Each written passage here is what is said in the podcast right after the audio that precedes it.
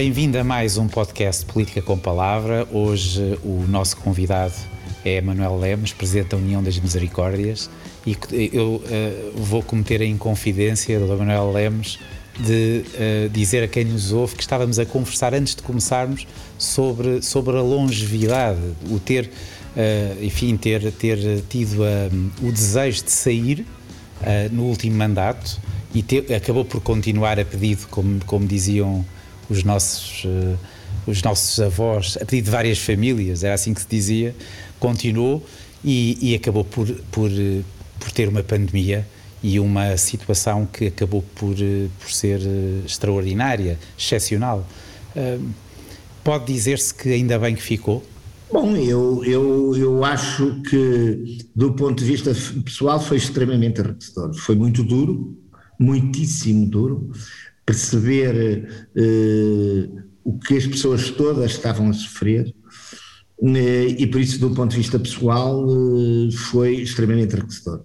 Penso também, e sem, como estava a dizer, sem exagerar, mas sem subestimar, que a minha experiência pode ter servido alguma coisa para ajudar toda a gente envolvida, desde, desde, desde, desde a organização, às pessoas que lá estavam dentro, aos utentes e até ao próprio Estado. Uhum.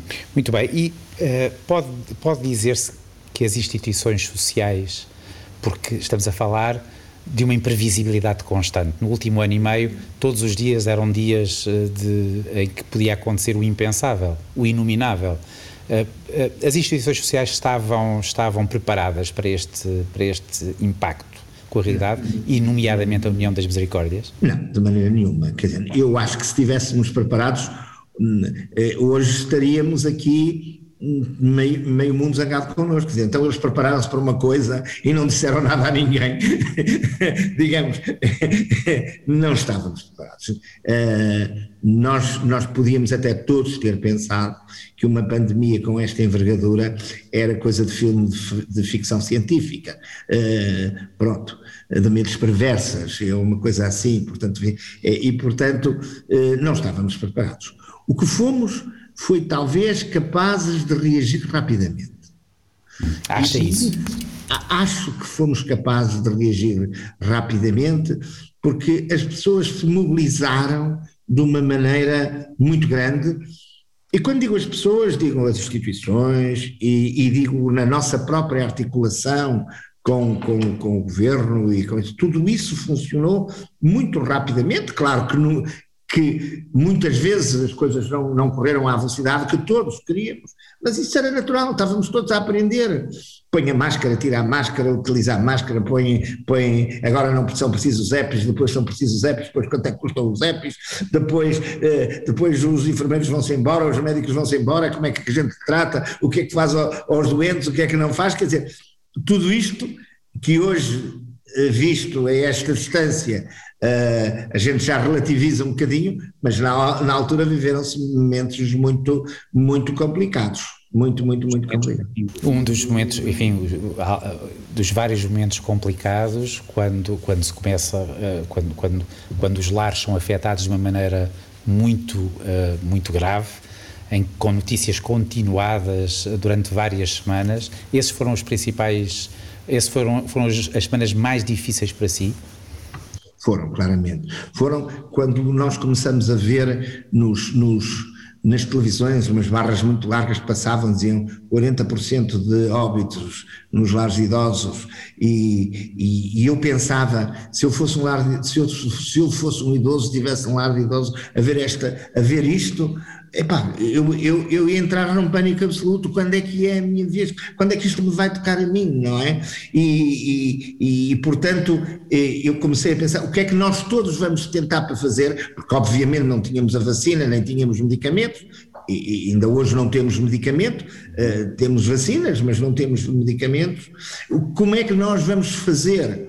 Olha, até fui ler as coisas da pneumónica, acredita? Que é para perceber, porque eles estavam muito na mesma situação há 100 anos atrás. E, e como é que tinham feito? E, e tinham-se de facto confinado, que é uma coisa muito interessante. Aliás, hum, eh, digamos, o grande herói português da pneumónica é, é maltratado no Porto porque ele quis continuar com a, e por isso é que teve que sair para Lisboa, digamos. Uh, e, e, e, isto as pessoas não perceberam, nem tinham os meios de comunicação que nós temos hoje. Portanto, uh, foi, foi um trabalho de cooperação muito interessante, de dedicação muito grande. E depois houve um momento que já agora permite-me que partilhe convosco, que foi quando eu comecei a ver nas televisões imagens do que se estava a passar na Itália e na França, na altura foram os primeiros que passaram, de lares inteiros, onde quando chegaram as equipas de salvação, os, nos lares não tinham ninguém, a população, os, os cuidadores tinham todos fugido, todos. E havia pessoas mortas, havia pessoas, eh, digamos, a morrer, e havia pessoas que não é que o vírus, por uma razão ou por outra, não tinha tocado, e estava tudo ali tudo ali naquele, naqueles quartos e, e, pensar isto vai acontecer em Portugal. Nós vamos ter isto. E, e, repente, e o que é que aconteceu? Não aconteceu isso? Não. E, sabe quando é que eu percebi que não, que não ia acontecer isso? Foi quando aconteceu, no, não foi numa misericórdia, foi numa IPSS em, em, em Vila Real, com o presidente da Câmara de Vila Real, que aliás é um distinto militante do Partido Socialista, que uh, ele, uh, as pessoas abriam, os cuidadores abriam as janelas e diziam ajudem-nos. Elas, o mais fácil era descer as escadas, tirar as batas e sair pela porta fora. Fugir. Hum. Fugir. Como, como tinham visto, e na altura o que podia dizer é: olha, os portugueses fizeram como os franceses, e como os espanhóis e como os italianos. Não, ajudem-nos. Isto é, nós não vamos sair daqui. Isso é um, traço, é um traço distintivo de ser português. Sabe, é, sabe, eu acho que há aqui uma questão que tem muito a ver com a natureza das nossas instituições, que é a capilaridade. Isto é, quem é que está naqueles lares? É o pai, é o tio, é, é a mãe, é a tia, é o velho, é o velho avó, professor, o, o, padre, o padrinho. Portanto, há ali uma relação familiar que faz muito mais daquelas instituições lares do que o, ter, do que o, do que o termo técnico ERP. É? que, que é o termo técnico, estrutura residencial para pessoas idosas. Mas aquilo, quer dizer, há ali uma noção de lar, no sentido global da palavra casa, que uh, funcionou funcionou ali de uma maneira extraordinária. E por isso, rapidamente, os provedores se recompuseram, os dirigentes das instituições se recompuseram, os colaboradores se dispuseram para trabalhar, deixaram as suas famílias, fecharam-se no primeiro, do primeiro confinamento, 8 dias, 14 dias, eh, em espelho. Portanto, e isto foi um movimento que, na época, aconteceu, de uma maneira geral, evitou que hoje, se você olhar para os números, os óbitos em lares em Portugal, tirando a Islândia, que tem circunstâncias muito típicas, é uma ilha com pequena gente, etc., é provavelmente a ministra Ana Mendes Godinha dizia-me uh, aqui há 15 dias que estava convencida que era o melhor resultado que havia, que havia na Europa. Portanto, digamos, há, há aqui um, um, um, um resultado que, que é muito isto, que é esta capilaridade, que é esta relação com a comunidade que uh, as instituições têm. Eu sei que noutros países onde as coisas estão organizadas, eu diria, vocês todos diríamos, se não houvesse, uh, se não houvesse maneira muito mais bem organizadas, mas afinal não estão tão organizadas, é que, sei lá, uma pessoa com AVC vai para um sítio, uma pessoa com, com um, um ataque cardíaco vai para outro, uma pessoa com demência vai para outro, mas isso acaba por não haver nenhuma uma relação muito menor entre quem cuida uma, e quem uma das coisas que, que enfim, é, é, é, muito difícil colocar desta maneira, mas porque, porque ainda não estamos no ponto de fazermos um balanço, porque, porque continuam pessoas a morrer todos os dias. Mas, mas ainda assim há algumas coisas que podem ser vistas já como positivas ou que serão positivas, nomeadamente, por exemplo, um, a, percepção e a percepção uh, do Estado de que vale a pena investir no Serviço Nacional de Saúde que é um bom investimento, que sem esse investimento, uh, ou sem um Serviço Nacional de Saúde, teria sido muito pior. Pode ter sido também uma boa notícia uh, a percepção que o país teve de, da situação dos nossos mais velhos. das pessoas que estão muitas vezes desamparadas, solitárias, uh, ou, ou, ou, ou, de pessoas que estão excluídas mesmo dos mais pobres? É, eu acho que isso foi muito importante. E é importante não deixar esmorecer isso. Por isso eu penso que a conferência que vai ter lugar no mês de maio eh, no Porto, no, quadro da presidência portuguesa da União Europeia, sobre, sobre uh, a importância do pilar social do pilar social na construção e no reforço da Europa é algo que vai chamar aqui a atenção mais uma vez para o problema dos idosos. Nós, na União das Misericórdias, na CNIS e, e mesmo com esse, com esse político extraordinário e, e, que eu tanto admiro, que é o Dr. Vieira da Silva, tínhamos já conversado muito sobre isso, muito sobre essa matéria, mas, uh, e infelizmente, é, é, como sempre, é quem está lá que tem mais a percepção.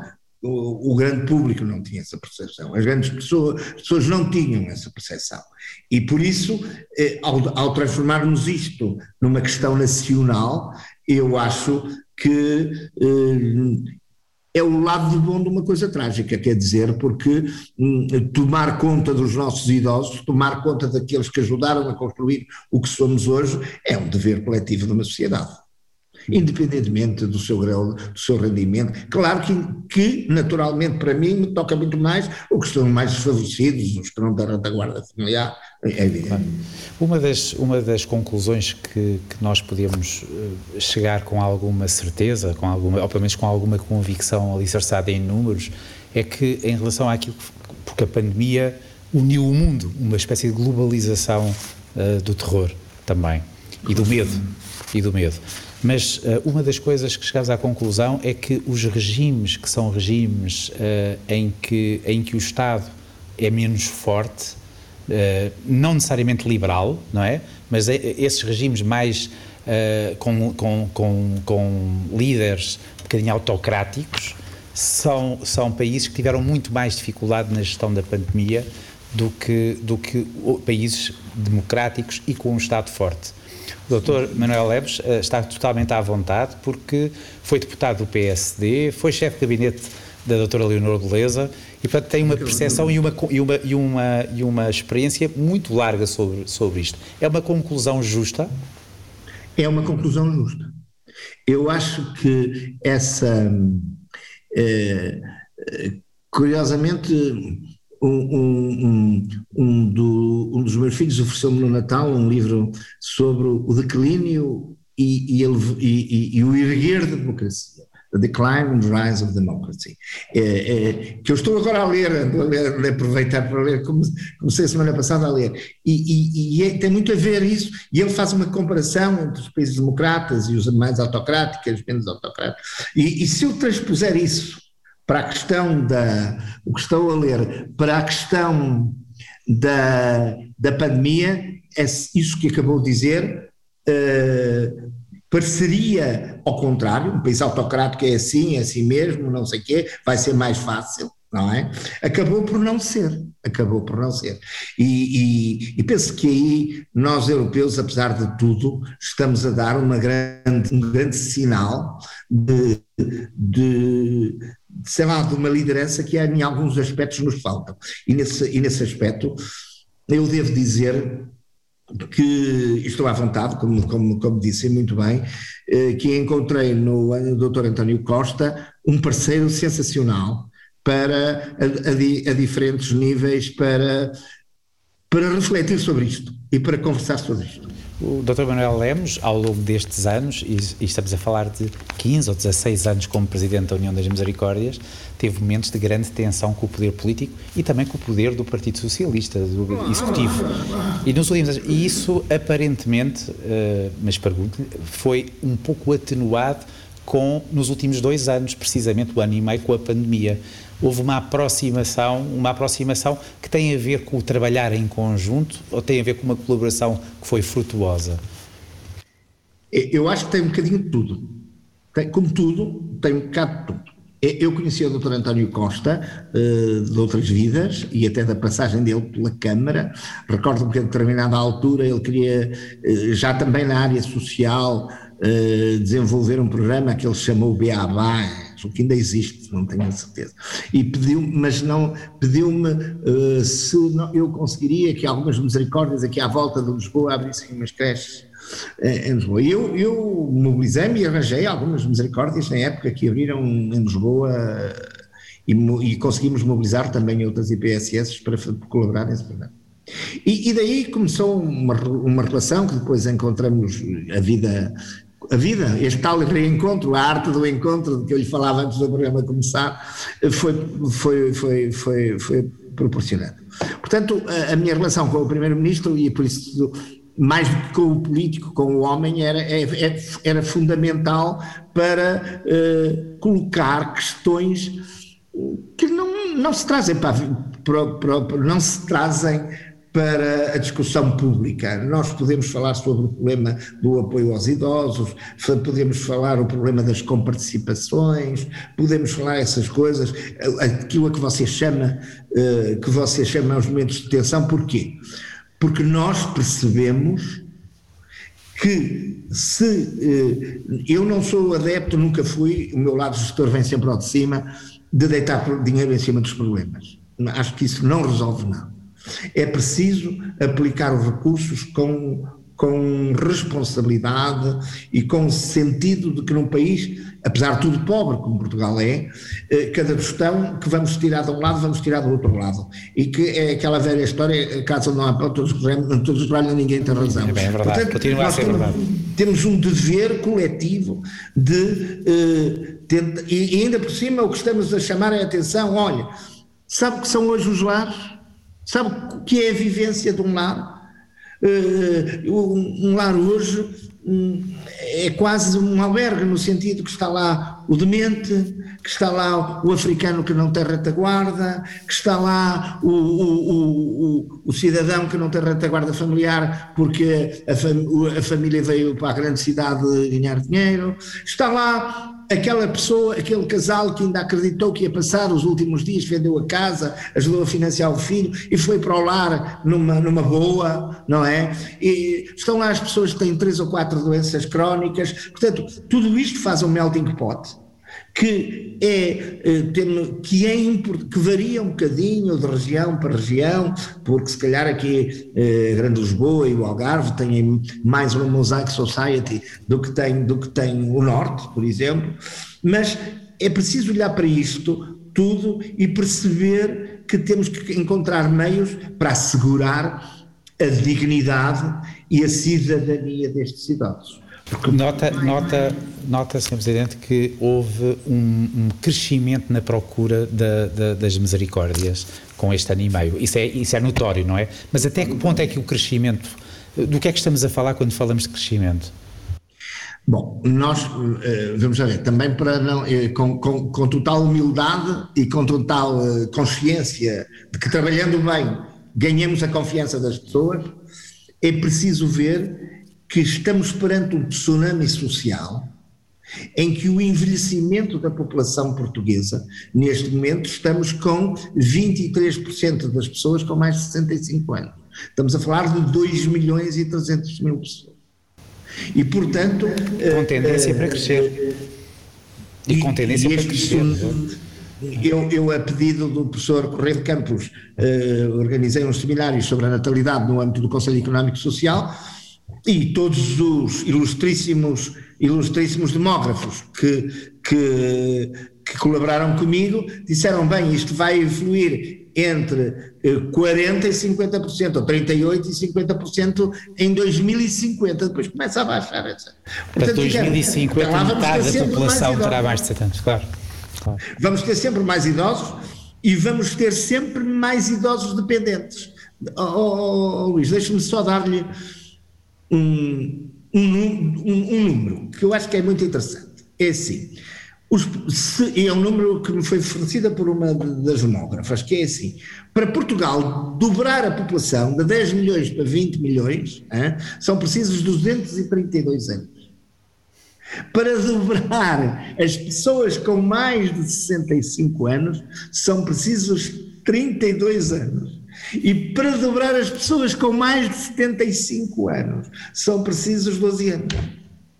Quer dizer, daqui a 12 anos temos o dobro das pessoas com mais de 75 anos. Ora, aí, nos 75 anos, é que se começa a pôr o problema da dependência, não é? De uma maneira cada vez mais, mais evidente uh, e, e, as pessoas recorrem mais às nossas instituições, como é o Claro, claro. Como é que seguiu uh, este tema, que foi um tema muito quente nas últimas duas semanas, uh, da polémica da coligação negativa, do da, da, da, da decisão do professor Marcelo Rebelo de Sousa de promulgar eh, eh, esta, a, lei, a, chamada lei dos apoios, a chamada lei, leis dos apoios, sei que são três, três projetos lá. Uh, dizer que os apoios são poucos e que devem ser mais, já lhe disse há bocado. Então, não, é porque eu estou a perguntar isso porque se criou a ideia de que o governo uh, uh, passou a ser uma força de bloqueio de apoios sociais, o que não, não deixa de ser irónico, não é? Vamos lá ver, em, em, em, quem está dentro disto percebe que não é nada disso, que não é, não é nada disso.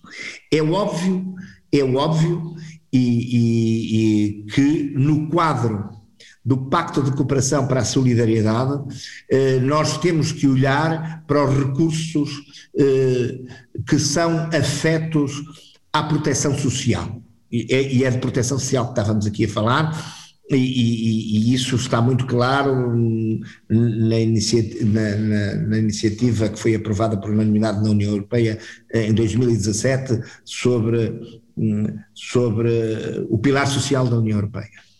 É óbvio que estamos nesse domínio e é óbvio que nesse domínio temos que nos sentar todos a pensar quanto é que custa cuidar de um idoso com dignidade. Isto é, sentarmos num papel branco e dizermos assim: são X pessoas, a alimentação é tanto, a eletricidade é tanto, não sei quantos é tanto.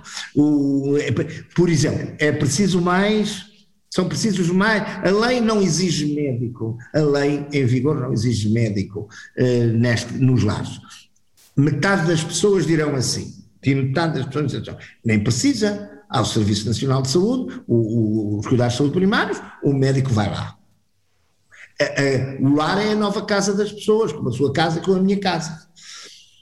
Mas vai? Não vai. Não vai. Como se, aliás, esse, essa questão acabou por ser, por ser muito clara durante a pandemia. Muito clara, muito clara, não é? Depois de dizer assim, só um enfermeiro, a lei diz um enfermeiro por cada 40 utentes. Hoje, isto foi uma lei feita há 10 anos. Portanto, olhando hoje para a lei, eh, se calhar temos que melhorar esse rácio. Muitas misericórdias já melhoraram. Mas eh, chega, quanto é que isto se traduz em custos na cooperação? É, falta, foi muito evidente a falta de psicólogos. Foi muito evidente a falta de psicólogos. É, quanto é que? Por isso até lhe vou dizer que a União das Misericórdias está a, fazer um trabalho que eu acho que é muito importante e que não tornaremos público sem o mostrar à senhora Ministra do Trabalho e da Solidariedade, porque acho que a lealdade e a, e a forma como ela tem trabalhado connosco, no mínimo merece isso, mas é também a nossa forma de estar. A lealdade não, tem, não é oposta, à, à, não tem nada a ver com a, com a frontalidade, ou melhor, estão no mesmo plano sobre aquilo que nós entendemos que pode ser, por causa desta crise, a nossa contribuição para uma nova política social e, nomeadamente, para a construção daquilo a que eu venho chamando o lar do futuro.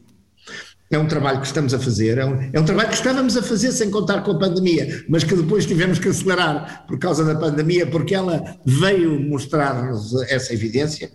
E eu acho que está aí um bom trabalho para todos trabalharmos. Não é chegar aqui a, a, junto da, da, do governo e dizer: olha, você pagava-nos 400 e agora tem que nos pagar 500. Isso é, é uma discussão fácil. Gostava, gostava por exemplo, um, antes de sair, e, e e, enfim, partindo do princípio de uma coisa que, que, que, já, já afirmou publicamente, que este é o seu último mandato, uh, mas uh, gostava de sair com uma espécie de pacto com o governo uh, para os próximos 20 anos, Olha, por exemplo. Então deixe-me deixe dizer o seguinte. Uh, sou palavra toda que isto é rigorosamente verdade.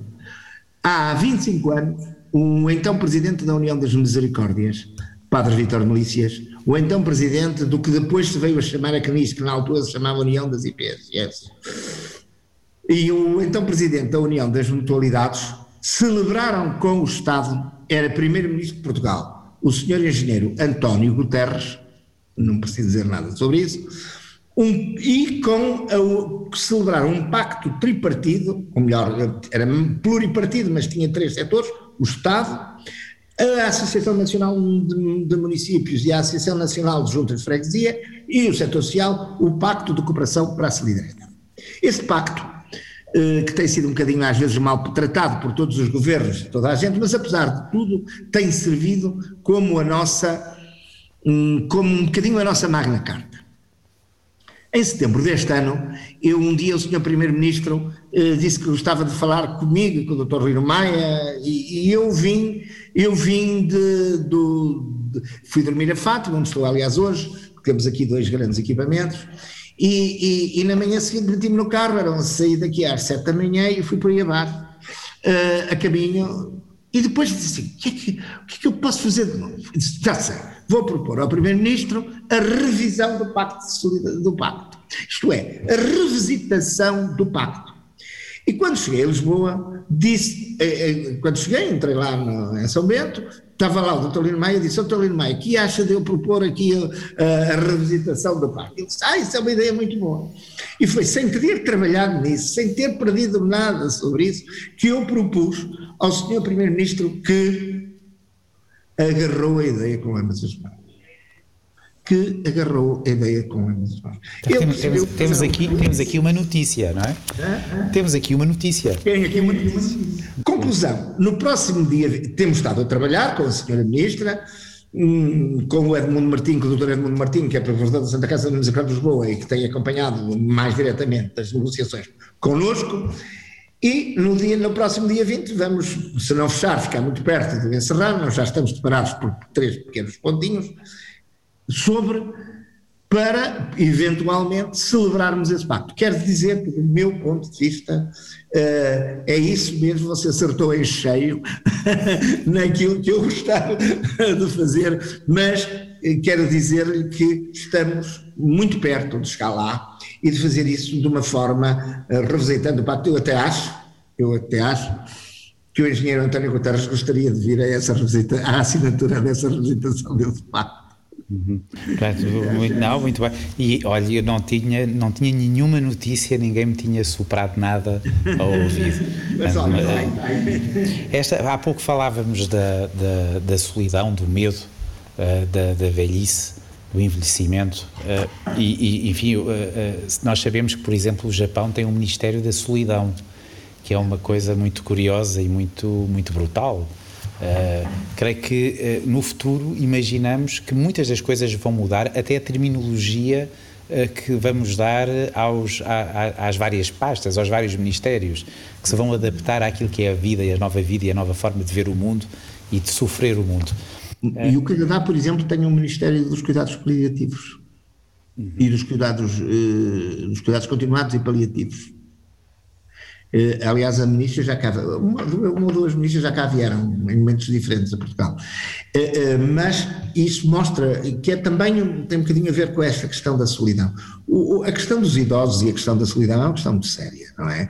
E um povo que respeita muito os seus idosos, como, como nós respeitamos e como os japoneses têm uma cultura hum, sobre, sobre isso, faz todo o sentido que tenham promovido estas questões a, a questões eh, centrais da civilização e, e, e do futuro da, da, humanidade. Isso para mim faz-me todo sentido. Mas, eh, enfim, temos, temos que percorrer esse caminho. Com a experiência que tem, muito, muito vasta, uh, e, e, enfim, o mesmo processo de vacinação gostava de falar um bocadinho consigo sobre este processo de vacinação, eh, que sofreu aqui alguns percalços também nos últimos, eh, nos últimos três meses, quatro meses, mas parece que estabilizou, apesar de todos os problemas que estão eh, ligados à, à falta de vacinas e à falta de, de, de não se terem cumprido os contratos uh, uh, com a União Europeia. E, portanto, isso atrasou as várias vezes, mas parece que atingimos aqui uma velocidade de cruzeiro. Como é que faz aqui o balanço em relação àquilo que é a sua área? Ah, faço um, um, faço um balanço extremamente positivo. Se eu lhe disser que nos últimos 15 dias não há nenhum óbito em nenhuma das 400 misericórdias portuguesas, eh, já pode ter uma ideia do que é o balanço positivo disso. Eu, aliás, gostava de dizer também já aqui eh, que é, que é, que é interessante. Nós, de, nós, nas misericórdias, hum, nós de, de março, de março a dezembro, tivemos 480 óbitos, o que numa população de 37 mil pessoas corresponde a 3,5%, 4%, e isso é o tal resultado positivo. Mas depois, em janeiro e fevereiro, tivemos 1.200 óbitos.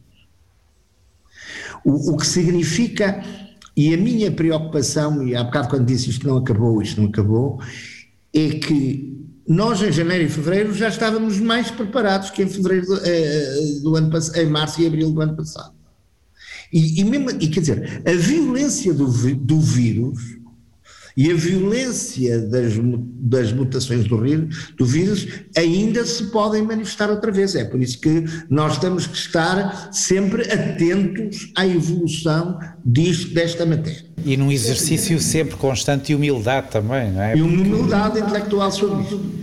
Mas, Mas em tudo, tudo visto, tudo visto, é óbvio que enquanto não houver um medicamento que consiga uh, uh, explicar ou melhor, que consiga tratar a doença, a vacina é a única, é a única arma, a par do confinamento, que mais ninguém deseja, penso eu, não é? Portanto, o, o, o, a questão da, da vacinação, eh, com todos esses atrasos que se dizem, é nos lares correu eh, de uma maneira geral bastante bem, eh, há ainda alguns por vacinar, mas são poucos, são, alguns casos tiveram surtos, mas já não são muito significativos. Em todo o caso, como as pessoas tiveram o Covid, estão de alguma maneira isentas, é? estão de, alguma maneira vacinadas, parece que tem o mesmo efeito. E, portanto, eu diria que correu muito bom e foi uma grande decisão e uma corajosa decisão política do governo ter começado por vacinar os mais velhos. Uhum. Muito bem.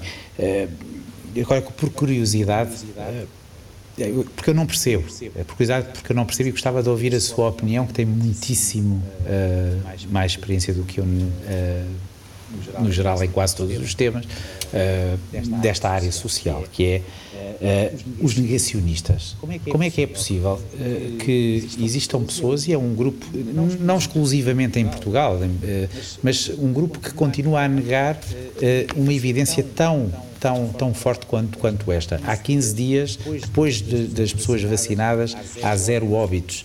Uh, há muito poucos óbitos com, com, com, entre, entre a população com mais de 75 anos.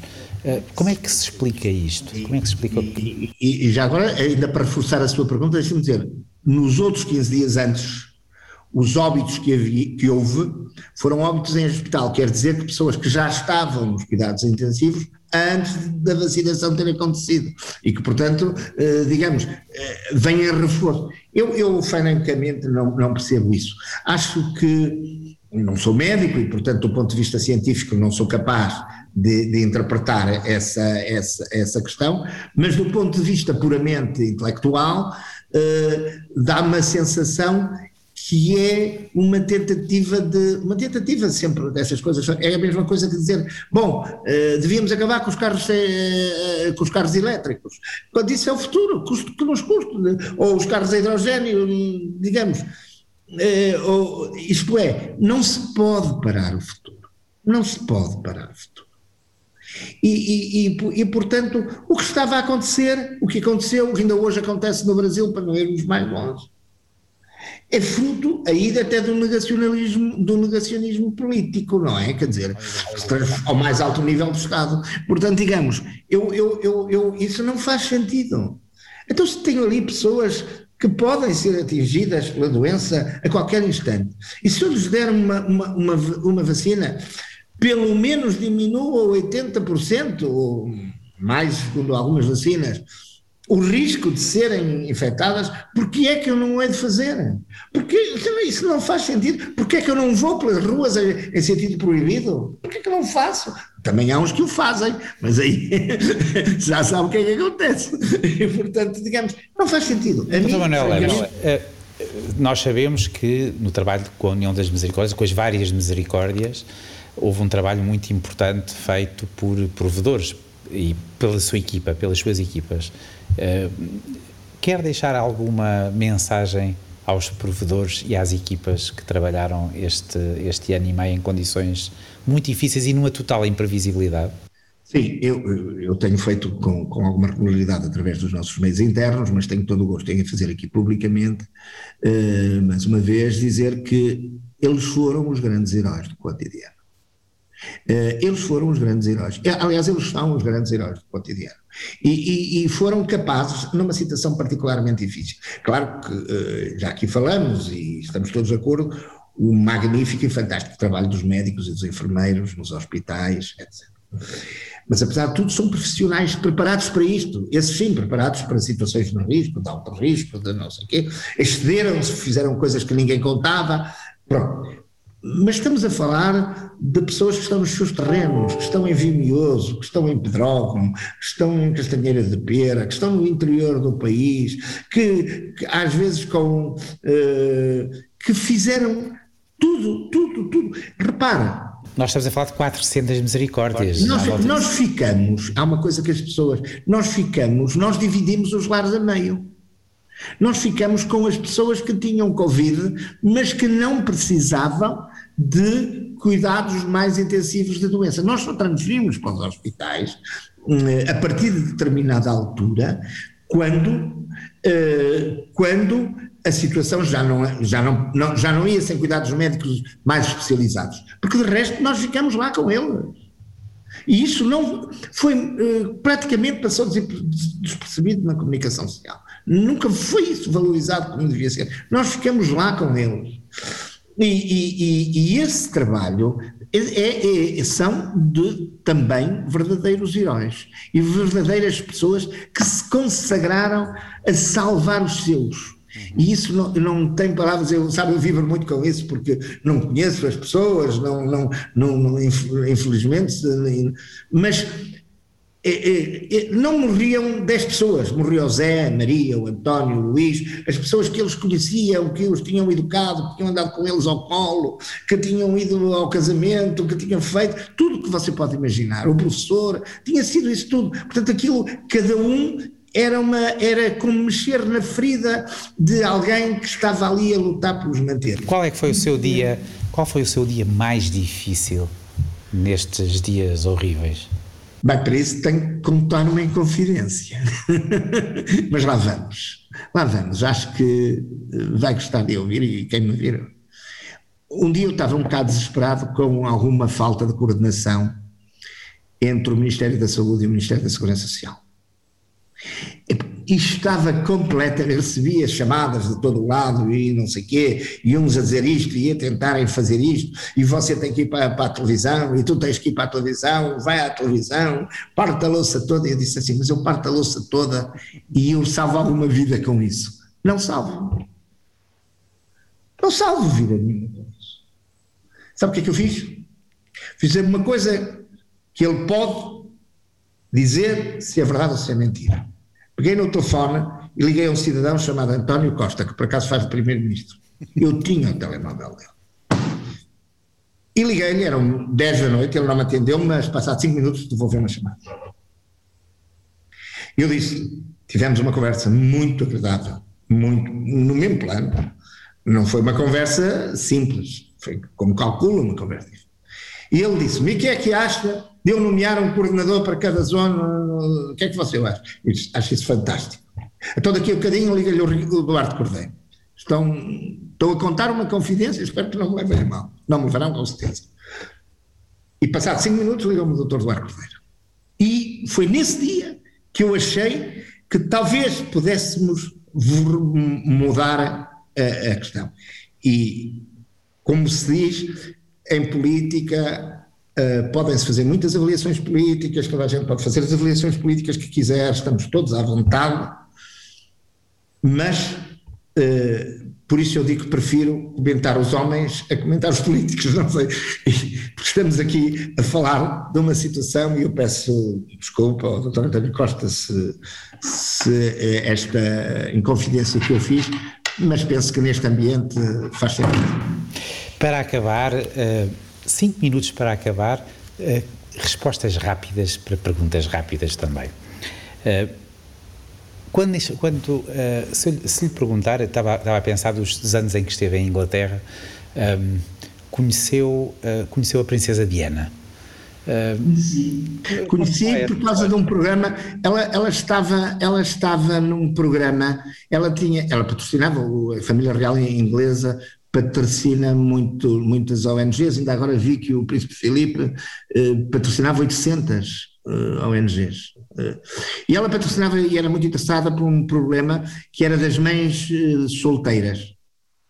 E, e, tinha uma série de instituições ali para o lado de Elephant and Castle que ela protegia. E eu, eu na altura estava muito, eles consideram essas, essas, essa, põem isso na lógica dos sem-abrigos, sabe? E portanto, eu tinha, tinha trabalhado um bocadinho com a FEANSA nessa matéria por causa da, do sem-abrigo em Portugal, estava a inteirar-me lá em Inglaterra com com os meus colegas da época, e, e, e, eu fui a uma casa que conhecia e pronto, simpatizamos, falamos lá sobre graça, eu era português eh, e portanto conversamos, depois tive uma segunda vez com ela nesse, nesse quadro e foi muito interessante e acho que eh, foi uma experiência engraçada. Era uma princesa em carne e osso. e, e se lhe perguntar pelo Papa Francisco? Ah, isso é um personagem que fantástico eu só me falta saber uma coisa, mas tenho quase a certeza que sim, mas não tenho a certeza absoluta. É que eu sou também presidente da União Mundial das Misericórdias. E, e, e, e temos uma misericórdia em Buenos Aires.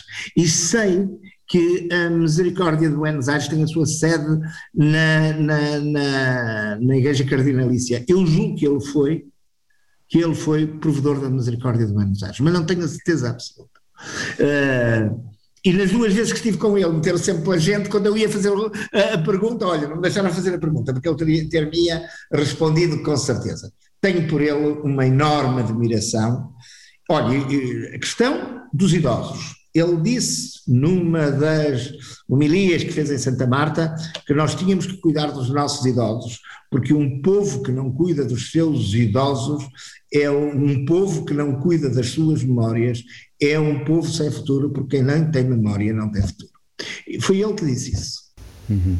Continua a colecionar uh, miniaturas de automóveis? Sim, com, com, com, o meu pai era engenheiro mecânico e eu, e eu e gostava muito de automóveis. O século XX foi o, é o século do motor, da velocidade. De, de, pronto, e, e, nós morávamos perto ali perto da Avenida da Boa Vista, onde nos anos em que se faziam lá as corridas do Campeonato do Mundo de Fórmula 1. E para um miúdo de 5 anos, 6 anos, ia pela mão do meu pai, aquilo era uma, um, uma coisa do outro mundo, ver eh, aqueles carros, aquelas corridas, o entusiasmo das pessoas. Uh, pronto, nunca mais me passou. Como é que se chamava o seu pai? Engenheiro Paulo Lemos. Portanto, quando, uh, não, é, não é excessivo eu dizer, eu, eu, eu, eu concluir que quando olha para os seus carros recorda o seu pai, necessariamente. Eu recordo as minhas memórias e, e, agora cada vez mais vou tendo procurar. Eu, eu datei a minha, a minha coleção de 1949, nasci em 1949. 1949 foi o primeiro ano em que houve 24 horas de Le Mans depois da Segunda Guerra Mundial e em 1950 começou o Campeonato do Mundo de Fórmula 1. Portanto tenho, tenho ali uma, uma, uma tradição. E, e, e, cada vez agora tento arranjar carros, tento, porque não há, de, daquela época, daquela, daqueles dos anos 50 50, do princípio dos anos 60, que me lembram tudo, que me lembra a minha infância, que me lembra o meu pai, que me lembra tudo que se passava ali. Um político socialista que admire? É António Guterres. E um político não socialista? Uh, um, um, um, político não, não socialista, deixe-me, deixe, deixe-me, deixe-me, Sá Carneiro, admirava, era, era um homem, era meu vizinho da frente e, e, tinha, e, e conhecia-o bem e tinha por ele uma grande estima. Uma grande não ouvi, não ouvi quem era. Sá Carneiro, ah, Sá Carneiro. Francisco Sá Carneiro. Uhum. Claro. Portanto, do Porto, uh, da segunda é, da Boa Vista. Porto, muito do bem. Porto da política, exatamente. Um filme. Um filme. Olha, eu gosto muito de filmes de ação, tipo Lawrence da Arábia, e, e, que nos, e que nos e sobretudo filmes históricos. Eu leio muito, uma coisa que me sempre sucedeu foi ler o romance histórico. Gosto muito, olha, posso lhe falar, podia-lhe falar em muitos filmes, já tive uma época na minha vida que era um cinéfilo, mas acho que o Lawrence da Arábia é um bom filme para me marcar. É um filme de ação, mas um filme romântico também. É romântico, exato. Claro. É preciso algum romantismo para fazer isto. E um, um, livro? As Memórias de Adriano. Da Yourcenar. É, Margarita Yourcenar. E, e A Guerra e Paz. Eu li A Guerra e Paz pai, umas cinco vezes ao longo de, ou seis da minha vida.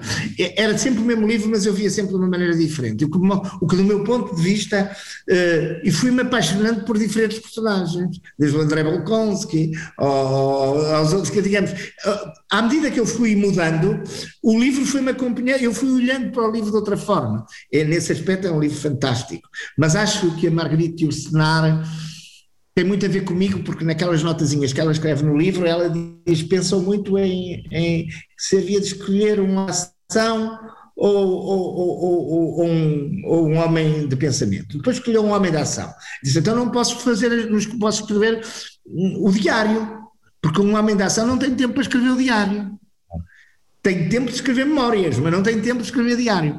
E eu devo dizer que várias vezes na minha vida tentei fazer um diário e nunca consegui, não é possível. Memórias de um homem que, que, que, está, que está nos seus últimos dias e que tem consciência Exatamente. que está nos seus últimos dias. Vai acabar. Uma série. Bem, eh, uma série, eu vou lhe dizer, vai, vai brincar comigo, mas a série que eu atualmente vejo, os Forsyth marcaram naquela idade, não era? Era a primeira série que havia. Mas agora vejo a série do Netflix, Drive to Survive, que é a história da Fórmula 1 claro, e, que portanto claro, me diverte claro. e, e, que me diverte imenso. Vai na terceira temporada e portanto acho que é muito interessante ver aquilo. Uh, quem andou perto dali percebe que, que o que está lá é, é vai muito para além dos, dos carros e, e, da novela que está ali. Ah. Também não Lemos, foi um, um, um, grande privilégio, um privilégio eh, estar consigo e conversarmos, apesar de à distância. Eh, uma última pergunta antes de nos despedirmos: é mesmo o seu último mandato? É mesmo o meu último mandato. é mesmo. Acho que temos que dar lugar às outras. O movimento das misericórdias está solidificado o movimento, as, as, misericórdias não foram arrumadas no baú da história, como tantas outras coisas. Temos 520 anos. Eu costumo dizer que nós orgulhamos-nos do nosso, do nosso passado. Temos motivos para isso. Temos motivos para isso. Hum, constituímos, uh, ainda o Estado português não tinha a dimensão que, que tem hoje. Explicamos este ideal da solidariedade pela nossa diáspora. Uh, temos um percurso muito grande, mas vivemos no presente e no futuro. Por isso eu digo que somos instituições com muito futuro. Um, um, enfim, um último mandato, mas com um pacto assinado. Isso era.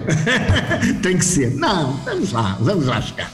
Vamos lá chegar, não tenho dúvidas. Muito obrigado. Muito obrigado, E até breve. É um prazer estar aqui. Obrigado. Obrigado.